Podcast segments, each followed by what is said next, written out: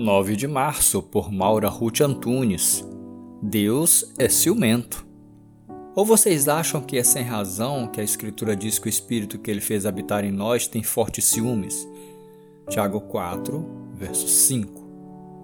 Ciúme no hebraico tem uma conotação de zelo, paixão, pensamento exclusivo.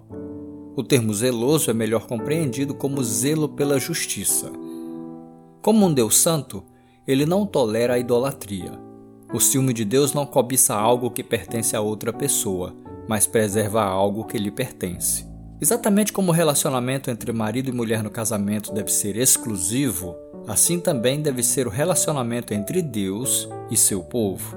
O Senhor comprometeu-se com os israelitas, eles responderam com seus votos e a cerimônia foi completa. Êxodo 19. A partir dali, o assunto passou a ser fidelidade.